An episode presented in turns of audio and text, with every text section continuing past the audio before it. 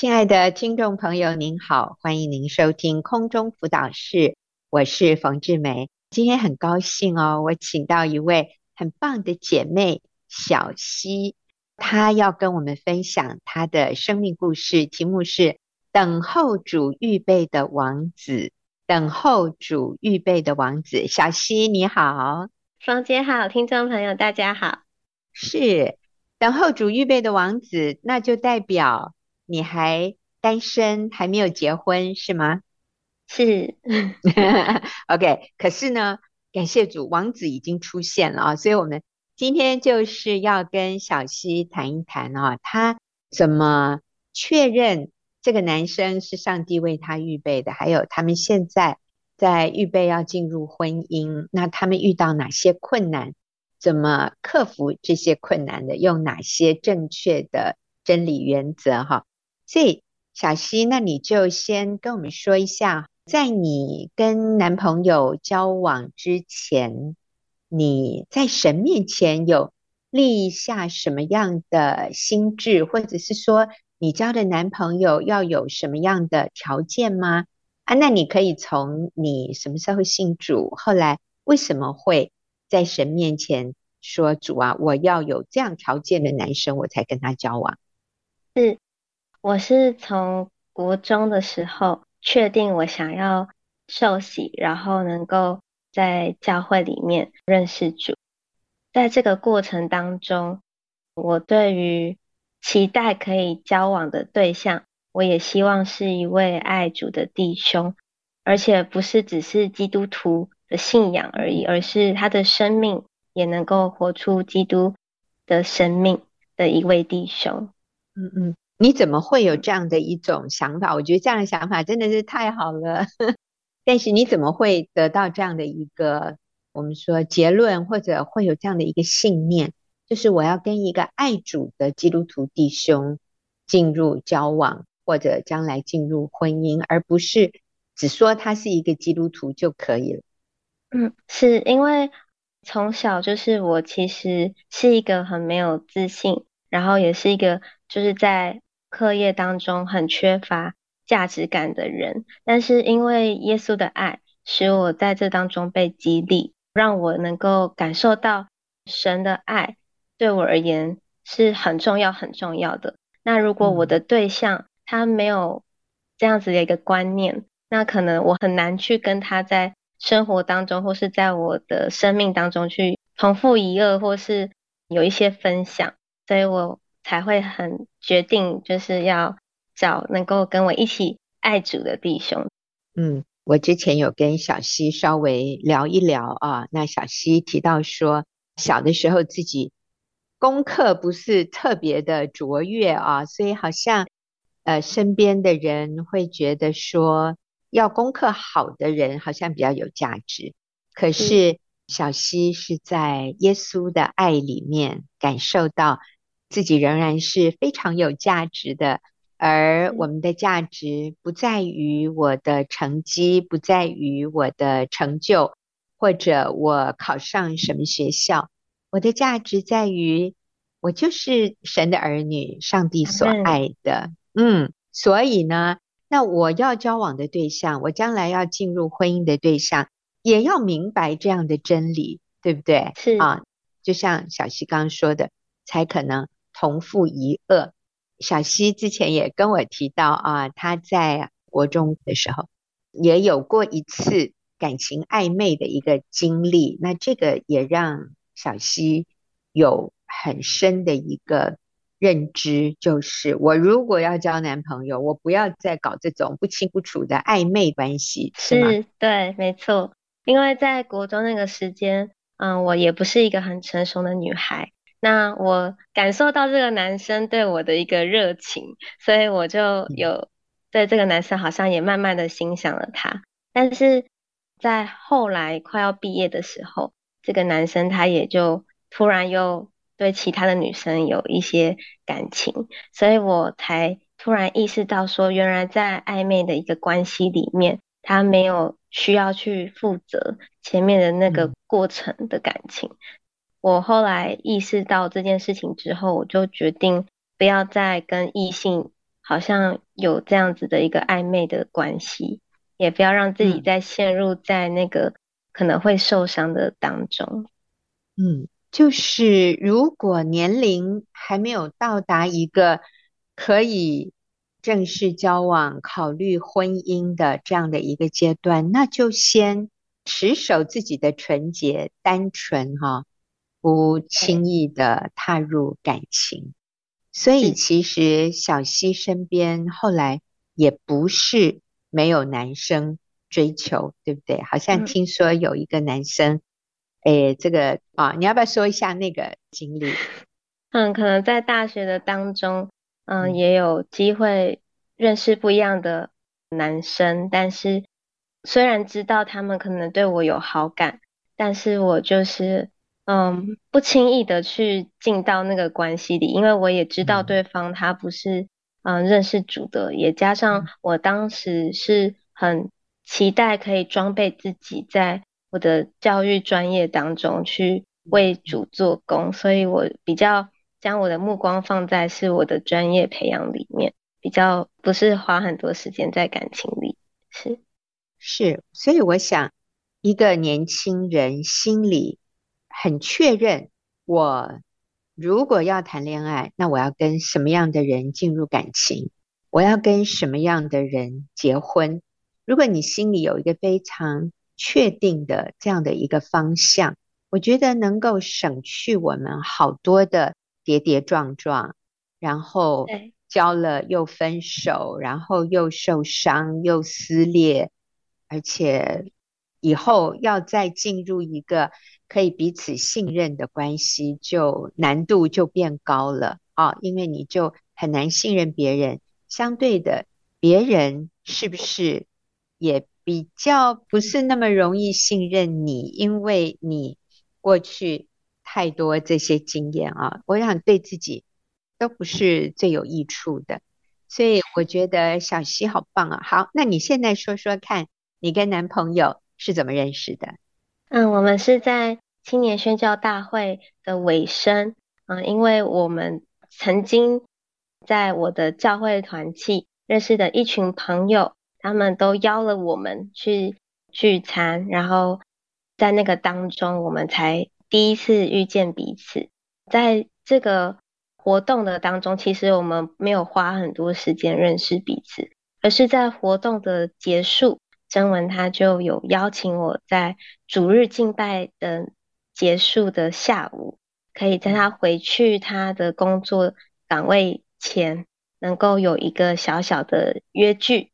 那那个时候对我来讲，就是我也很开心能够认识这位弟兄，然后也想到他已经要回到澎湖，可能他在这个当中也很舍不得我们，所以我就赴约了。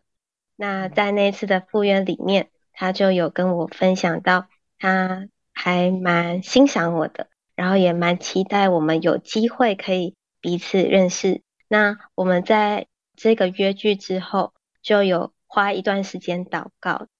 所以我刚才听小溪这样的分享，我觉得这真的是一个他走的是一条很安全的路。所谓安全，就是第一个你知道你要什么样的对象，而你的这个条件。是非常符合圣经原则的，就是小希希望是跟一个爱主、真的有爱主生命的这样的一位弟兄，我觉得这就是一个最大的保障哈。我们自己成为那个爱主、愿意为主而活的人，然后我们跟上帝说：“主啊，如果你给我一个对象，我的王子他需要是一个爱主的、有主生命的。”小溪说：“这个条件就够了。”哎，我同意耶，这是最重要的。至于说做什么工作呀，什么年龄啊、身高啊、外表啊、财富啊，啊，我真的觉得那都是 哎其次的啊。这个世界很看重的，其实不是最重要的，最重要就是爱主，然后活出主的生命。所以你们是在一个青年宣教大会，那意思就是两个人都是有愿意为主而活、愿意传福音的这样的心志。你在这样的一个场所聚会里面遇到的人，其实已经把那些没有这样的心的人都过滤掉了。所以在这里面哈，其实谁都嘛可能很不错。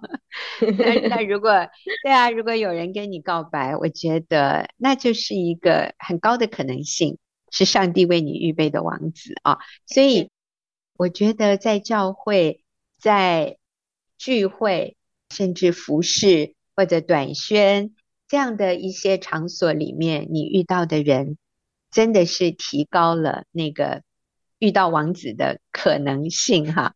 好，那我们。很快的再说一下啊，在你们交往的过程里面啊，有遇到什么样的困难吗？是我们在交往的当中，因为我们也是从一个单身，然后到会需要去顾虑到另一方的关系的过程，所以我们可能还是会有一些单身的一些习惯，在远距的。交往里面很容易会在讯息的传递上，就随着可能对方不在你身边，你需要透过传讯息来告诉对方发生了什么事情。因为嗯，我们一开始的时候，曾文他也是习惯就是诶出去玩就专心的陪伴的朋友，所以他就会忘记说我也在等他的讯息，看他过得好不好。随着就是一次一次。将我在这件事情当中的感受向他表达，然后也是尽量不要去用伤害对方或是断绝关系的言辞，然后让对方感觉到很受伤。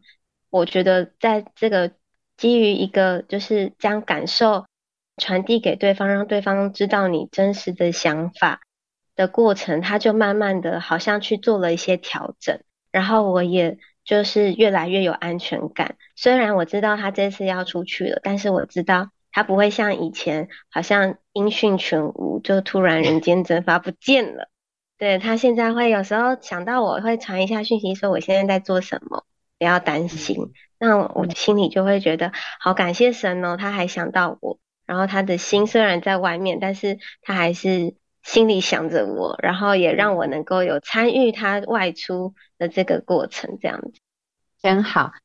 呃，你可不可以举一个简单的例子啊？譬如说，你等他的讯息等了好久，或者你都不知道他在哪里，怎么他好像跟你断了线一样？如果按我们的本性，我们会怎么样说？可是因为你也知道我们不应该这样沟通，嗯、那正确的是要怎么讲？你给我们做一个对比好不好？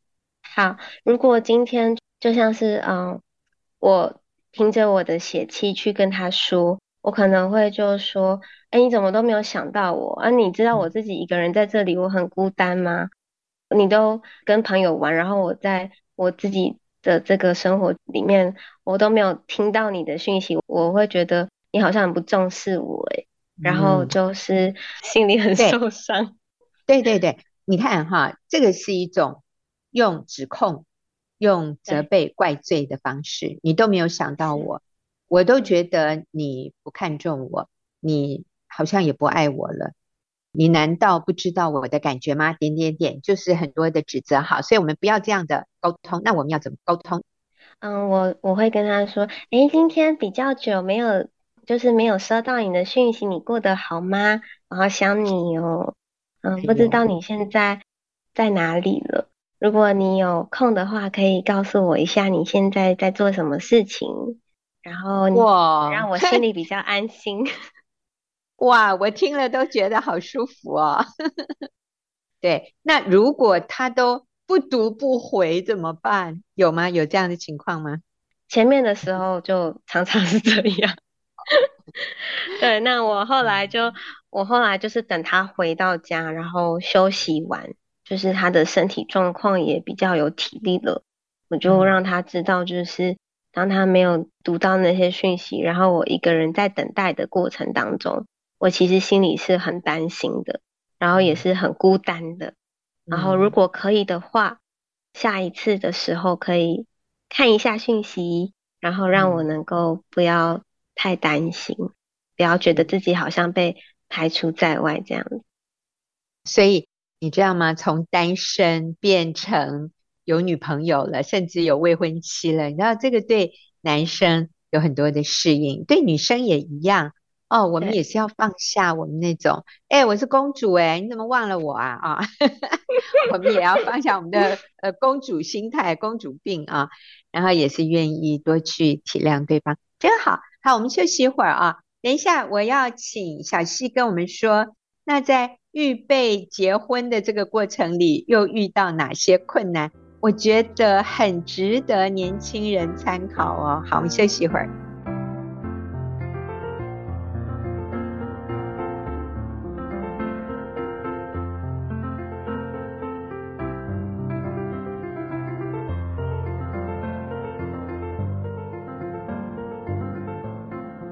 好，我今天是请到单身的小希姐妹跟我们分享她的生命故事，等候主预备的王子啊。那我想，对，上帝给我们的就是就是王子，就是尊贵的，上帝给我最棒的配偶。那小希现在是预备跟男朋友要进入婚姻，就在三月中啊，他们要结婚。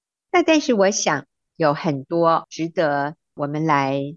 来学习的就是在预备这个婚礼或者进入婚姻的过程里面，你们遇到什么困难？嗯，是那怎么解决的？嗯，啊，我们就是预备的过程当中，其实有很多的困难，因为我们是在远距，嗯，所以我们在的地方跟我们未来要准备结婚感恩礼拜的地方其实是都不一样的。我在台北，然后他在离岛，然后我们未来要准备。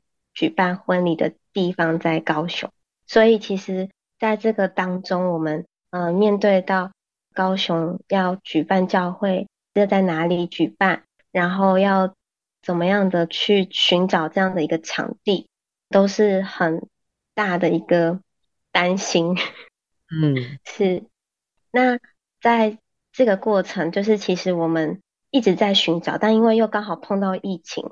许多教堂其实是不外借场地的，然后不然就是租金很高，所以在这个过程当中，我男朋友的妈妈之前因为一些个人因素，她离开他们本来一起聚会的教会，后来因为也就是啊、我男朋友的妈妈现在目前的教会可以借场地给在教会当中有参与教会聚会的弟兄姐妹，所以我们就有机会。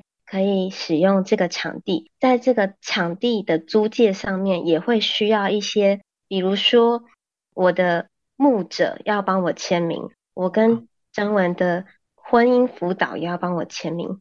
但是这个场地的借用单其实是在高雄，所以这边的是要怎么样拿到这份借用单，然后再跟我的这些需要签名的长辈去约。把这个借用单填写完毕，其实也是一个挑战。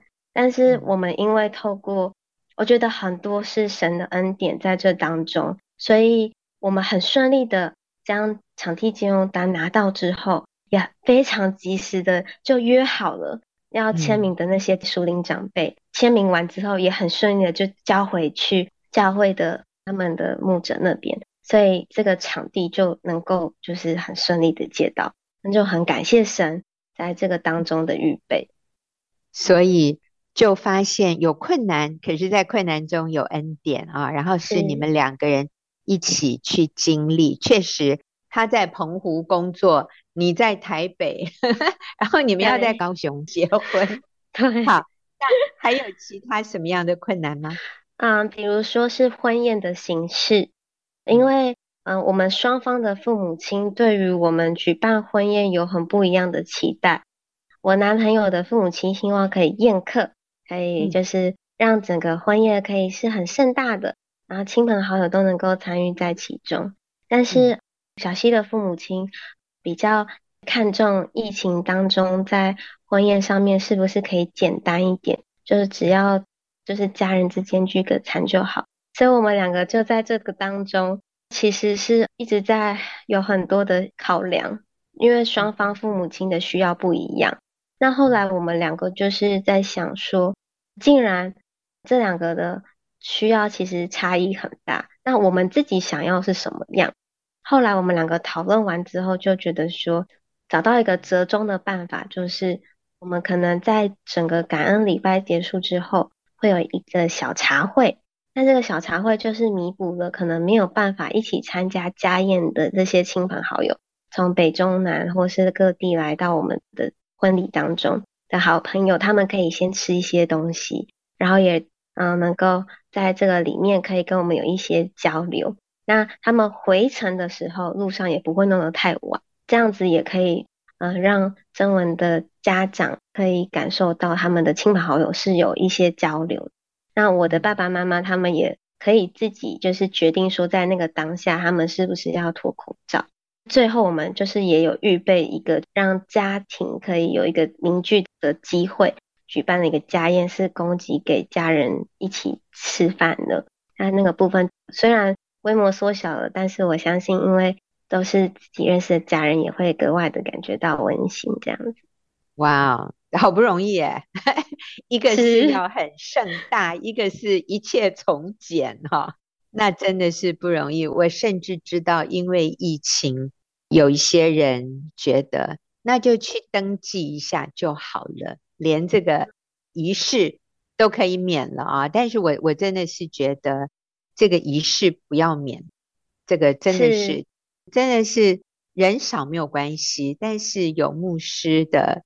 这样的一个见证、勉励，还有祝福，然后让朋友知道，哎，你们正式结婚了。我觉得这样的仪式，人少少的都 OK，但是不要免去，只要政府没有不准，我觉得都是可以办的。那至于说宴客，那这个是可以有弹性的。所以你们双方父母也都同意了吗？对，他们同意了，因为我们其实更看重的是那个感恩礼拜，结婚感恩礼拜。Oh, 嗯，我们希望可以在这个结婚感恩礼拜当中，让我们身旁那些还没有认识主耶稣的亲朋好友，嗯、有机会也能够听闻福音。所以我们更看重在这个感恩礼拜的过程。嗯，真好。好，那还有还有婚纱，还有租房子啊，这都是一关关要过啊。婚纱怎么样？那在拍婚纱的当中，就是我们也遇了很多困难，因为在我们预约这个拍婚纱的摄影师，我们也是跟他乔了很多时间。因为虽然我们期待是在某一个月份，但是那个月份他可能就很忙很忙，所以后来我们就也是有沟通，然后就靠近了我们期待在那个月份的下一个月拍摄。好，那摄影师。这个约好之后呢，就变成是我们的穿着要怎么搭，就是因为我们是拍的是轻婚纱，我们不是拍呃那种传统在摄影棚里面的婚纱照，所以我们的穿着要怎么样去预备，然后我们的轻婚纱要从哪里去购买，其实这个对我来讲就是我非常的烦恼，我很担心呃没有买到适合的，然后或是当天我们在外面的场地公开的一个场合。在拍摄的当中，会不会穿起来不适应或者什么的？所以我觉得在这个当中，曾文和我花了一些心力去讨论，然后去实体的看了一些衣服，然后找到了一个对我来讲不会太露，然后也能够也能够有婚纱的仪式感。还有就是我们因为疫情期间拍照需要把口罩脱下来。所以我的父母亲可能也会担心说，啊，那你会不会在 拍婚纱的时候染疫呀之类的？那我觉得在这个过程当中，我们确实有可能在那个风险里，但是我们也是为这件事情祷告，然后也是在没有拍摄期间的一些防疫措施，还有就是在我们拍摄婚纱照的时候，那一周一直是下大雨。哎呦，所以就会在想说，嗯、哇，我们拍照的场合是在室外，结果一直在下大雨，这到底要怎么拍？所以我一开始的时候，其实我很担心，会不会我们去到了那个空间的时候，我们是要拿着雨伞，然后被风咻咻咻的吹，然后 拍出来就是一个很阴天雨天的一个样貌。但是我爸爸其实提醒我，就是说。不论今天是什么样的天气，最重要的是跟你在一起拍摄的那些人，还有你的对象，享受在那个拍照的那个过程里面。其实那个比今天是什么天气更重要。而且可能在你的婚姻的过程当中，也是会有风风雨雨的时候。我觉得对于这个意向，其实我自己是蛮有感受的，就不会一直是处在一个艳阳高照、晴空万里的一个生活的一个状态，可是我们也会有风风雨。或许在如果我在拍摄的时候真的下雨了，我也会谨记的，就是在那个时间的美好，也提醒自己在那个风雨当中不要气馁。所以我后来有了一些这个心理建设之后，我就 安心的。继续的，就是预备着这样子。那还有就是，我们请双方的妹妹们帮我负责我的妆容。那因为我们就是一个在台北，一个在高雄，其实很难先去试妆什么的。所以在这个当中，妹妹们其实会有压力，说啊，天呐，曾文的妹妹在高雄，她第一次就是直接帮我上妆，就直接拍，她压力也很大。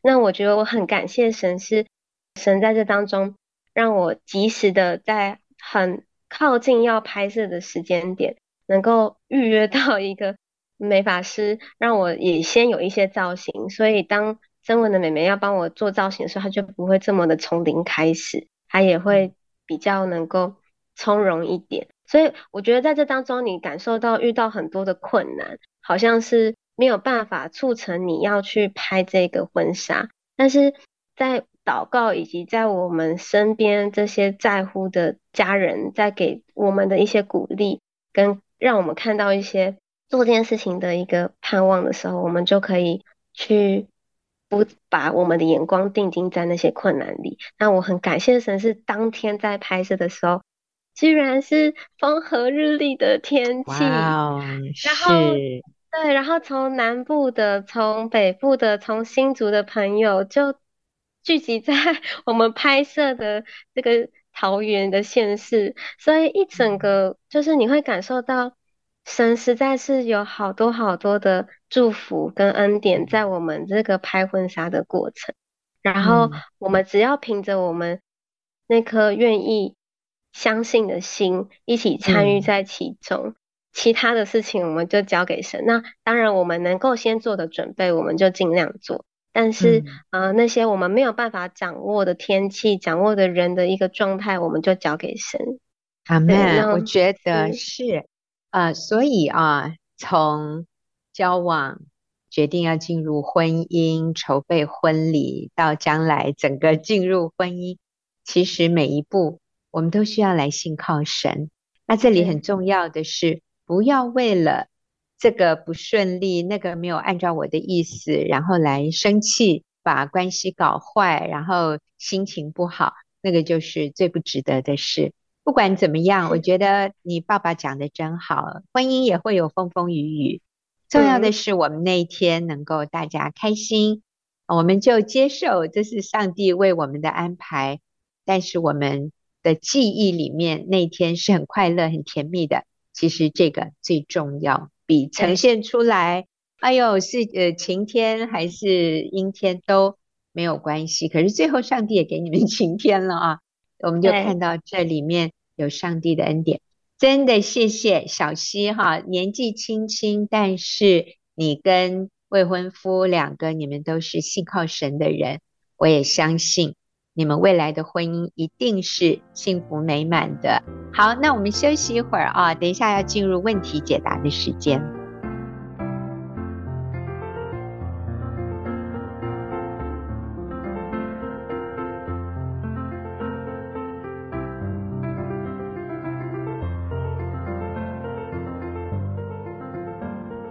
好，我们现在进入问题解答的时间。我们今天回答的这个问题哈，是一位听众朋友，他说。我有一位家人，常常打电话来对我一阵臭骂，不听我解释就挂电话。我除了吞下一切的误会，也鼓励爸妈去关心他。大部分的亲戚都会在众人面前说我的好，我实在不喜欢这样，因为不知道又会在这位家人的心里激发出什么情绪，最后我再被骂一顿。过年到了，我心里很有压力，该怎么办才好？好，那我想这位朋友啊，他应该不是经常遇到这位家人，可能就是逢年过节的时候，所以这会是可能我们很多朋友在过年就会有一点压力，因为要遇到很久不见的亲戚或者是家族的人。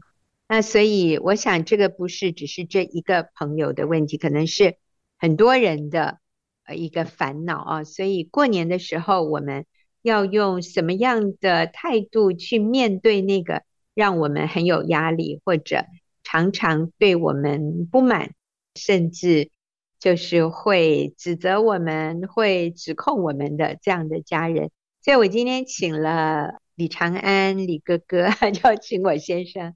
然后还有我们家庭施工的童工中心来一起呃回答这个问题哈，所以长安你好，各位听众大家好，听众朋友大家好，你好。那长安你会给这个朋友什么样的建议呢？其实首先呢，我们要先放松心情啊，就是说凡事不要觉得他都是找你的茬啊，要跟你作对，要给你痛苦。家人呢、就是有些每个人的个性不一样，或者他心里面所受的委屈或累积压力这些方面，有些人容易把情绪反映出来在不相关的人身上，你你就很遭到无辜的。那或者说啊，有些人就很会挑毛病，其实也不是毛病，是跟他做法不一样，这些他都会会有情绪这样。所以首先呢，我们就是先放松自己的心情。就是看见他，看见这种家人，先报以微笑。嗨，你好，平安，最近好吗？我好想念你哦。看起来好像有点热脸贴人家冷屁股啊。不过这个是是对的，就是你负面情绪可以正面表达嘛。一般人啊，人家看到一个笑脸呢、也许他就气不起来了。所以你要先放松心情。第二方面呢，就是你要从正面去看这个家人所表达出来的一些。可能就是给你责骂啦、辱骂啦、骂你这什么狗血淋头之类的，让你很痛苦。但是其实如果你从圣经来看呢，马太福音那里说，人若因我辱骂你们、逼迫你们、捏造各样坏话、诽谤你们，你们就有福了，应当欢喜快乐，因为你们在天上的赏赐是大的。在你们以前的先知，人也是这样逼迫他们。那所以各位，你从不同的角度来看，这个当作是他对你的肯定，他对你的祝福，所以呢，你就会比较容易情绪转换过来，可以换挡，不必马上报以反面的情绪。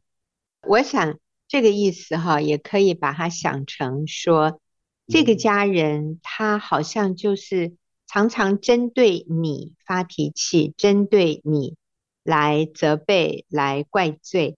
那应该也是他对你比较有安全感，他里面可能累积了像刚刚长安说的，累积很多很多负面情绪，他觉得好像对你发作出来，你是可以承受的，你是可以包容他的，啊、呃，所以他真的是对你比较有安全感，他对别人他不能这样随便乱发脾气啊，所以就像长安说的，把这个看成。对你的是一个肯定，其实我认为也是这样。他知道你不会骂回去，他知道你不会报复他，他知道你不会因此就以后不理他，反而是他跟你在一起的时候，他对你有那个安全感，所以他觉得可以把真实的情绪想法向你表达，你是可以包容他的。所以我想。第一个把这个看成是，好像他对你的一个肯定，好好，还有吗？就是祝福嘛。嗯，对。如果你节气啊要回家，遇到节气啊，比如说过年啊、端午节、啊中秋节这样啊，一定得回家看看家人啊，会碰到这个人、这个亲戚，那你先准备好礼物，可以帮你说话哈，就是带点小礼物送给他，甜点啊，或者他喜欢的东西啦，或者温馨的打招呼啦。谢谢他辛苦啦。那如果他说，你怎么这么糟糕？你怎么这么烂？你怎么这样？你说啊，对不起啦，是我真的是就是没有想你想象这么好嘛，很抱歉这样。嗯，这样来回应就会比较容易轻松带过去。嗯嗯，不管他领不领情，你说的就是了。那如果你周围有一些其他朋友啊或者兄弟姐妹或者有孩子啊，你也可以透过这孩子或者兄弟姐妹，哎，你看他是不是最好？他就是全世界最棒的人啊！可以用这样。第三方面就是你心里面默默祷告，求圣灵充满你呢。圣灵充满你的时候，你就会有爱，然后就有喜乐，会有平安。那上帝会引导你说该说的话，也能够化解气氛呢、我从另外一个角度啊来看，我真的是觉得这位家人，你说亲戚常常都会赞美你啊，那他就会对你更生气。你说你其实不喜欢亲戚朋友夸奖你，我就想你这个家人对你其实很嫉妒哦。他在你面前，他觉得他很自卑，他有很低落的自我价值感，他很没有安全感。我觉得他很嫉妒你，所以他里面充满怒气。那我想，可能平常他的人际关系也不是很好，他跟其他人也是很难控制情绪，他容易得罪别人。如果他有婚姻家庭，我想在他的家庭里，大概也常常有冲突。所以我想，这位朋友，那我们可以真的是用基督的怜悯来怜悯他。看到他里面其实是很痛苦的，我就想到《使徒行传》八章二十三节里面，彼得啊，那个时候他遇到一个一个人叫西门，那这个西门呢，就想给彼得钱，向彼得买那个可以医病赶鬼的权柄，然后彼得对他说：“他说我看出你正在苦胆之中。”被罪恶捆绑，所以有的时候我们可以超越这个人外表的表现，然后他对我好凶，他对人好凶，可是我们能不能看到他里面，他在苦胆之中，他是被罪恶捆绑？如果我们可以看到他里面真实的内心的需要，可能我们对他就多一点怜悯，对他多一点的包容。那确实这个很不容易。但是我相信主会帮助我们。我们休息一会儿啊，等一下我请学员的家庭事工的童工谢忠兴也来回应这一个这样的我们在过年可能会遇到的问题。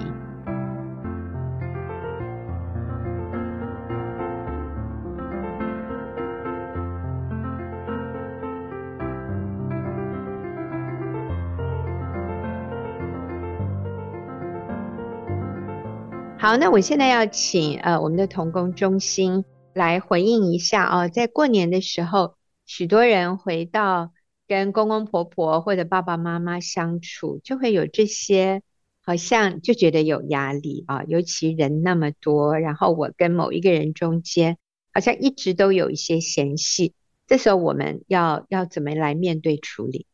是，我想很多人就是在这个年节的时候回到。老家里面啊，哈，也有可能就是家人啊，也会希望我们可以就是住在一起，因为家里可能还有空的这个房间哈，啊，遇到很多人都有遇到这种情况，可能平常没有那么多的接触的，这时候一下子啊，就是需要很长时间的这个在一起啊，可能对彼此都会有一些这个压力。那甚至说，如果也是要带孩子啊、太太一起回去的话，可能太太也会觉得这个压力很大。因为不同的这个环境啊，面对这些不同的人，所以呃，如果可以的话，我会觉得说也可以，呃，可能在附近找个民宿啊，或是旅馆住宿啊，这样就不会说整天压力都很大。也有可能就是亲友就会说，哎，家里都有地方住了，那为什么还要找民宿做什么？其实我觉得这个时候我们还是可以，就是说为了家人的这个缘故啊，可以讲出这样一个原则了。那可以说啊，没有关系啊。我想还是不要麻烦大家，可能为我们整理房间啊。民宿很方便啊，我开车下来很累了，这样我也不需要整理房间，或者是说，哎呀，我这个孩子还小啊，如果大家声音很大的话，他可能也会呃睡不好。那我们还需要就是处理孩子的这个情况，就比较麻烦，或者。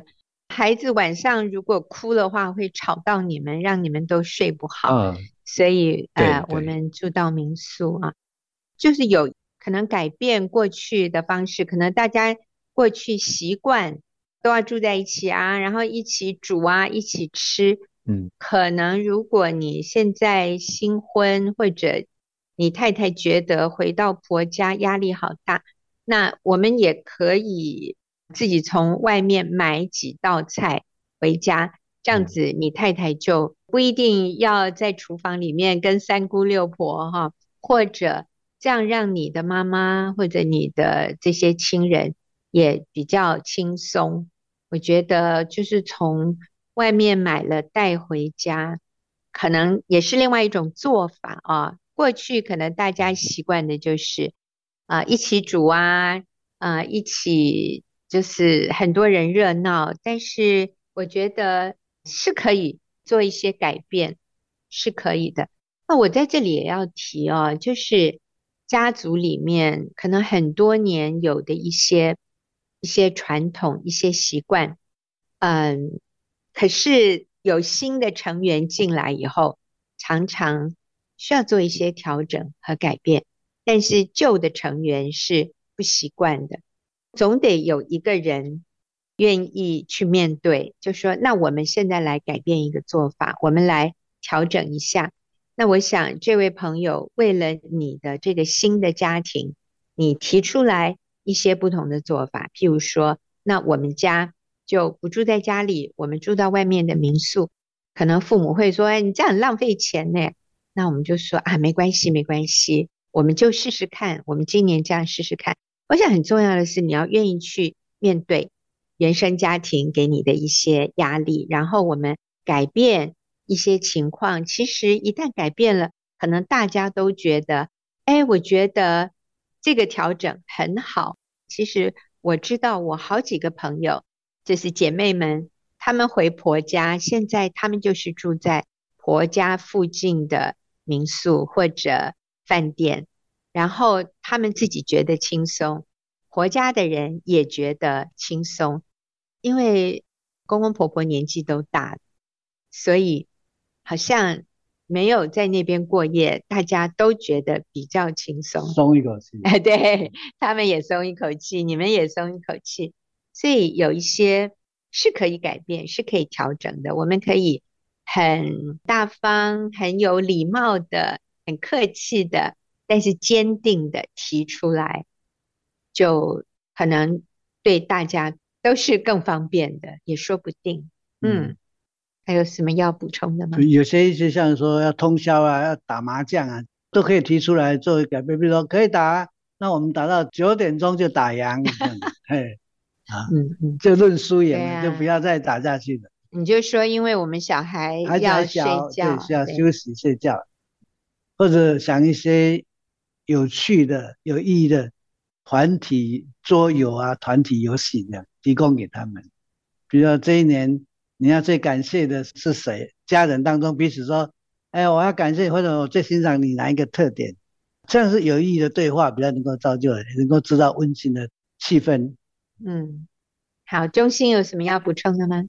是，对，我觉得李哥那个分享的很好，就是一般人可能不会主动说提出一些这种游戏啊，啊，或是分享啊，大部分人可能不是那么习惯。或许我可以从自己开始分享，有的我有什么感恩的啊，谢谢这些家人啊，好，那可能也会带来一些这种气氛。嗯。嗯是，那我最后也要提醒啊，就是那个脾气最坏的、最会骂人的、最会挑剔人的这样的人哈，通常我再次强调，就是他里面是最空虚、最自卑，然后最需要被肯定、被包容、被体谅。我觉得他最需要的是被赞美。他需要知道他是被看重的，他是有价值的。所以，我们如果愿意主动的去肯定、赞美，然后接纳、了解这样的家人，我觉得对他会是一个很重要的建造。好，那我今天非常谢谢长安，也谢谢中心，也谢谢这位听众朋友写信进来问这一个。过年大家可能都会遇到的一个问题。那那我们也在这里祝福大家新年快乐，主恩满意。新年快乐，祝福大家新年快乐。也许你也可以想包给每一个红包，里面是一张卡片，对他的祝福。嗯，好，那我们就下个礼拜见，拜拜。拜拜。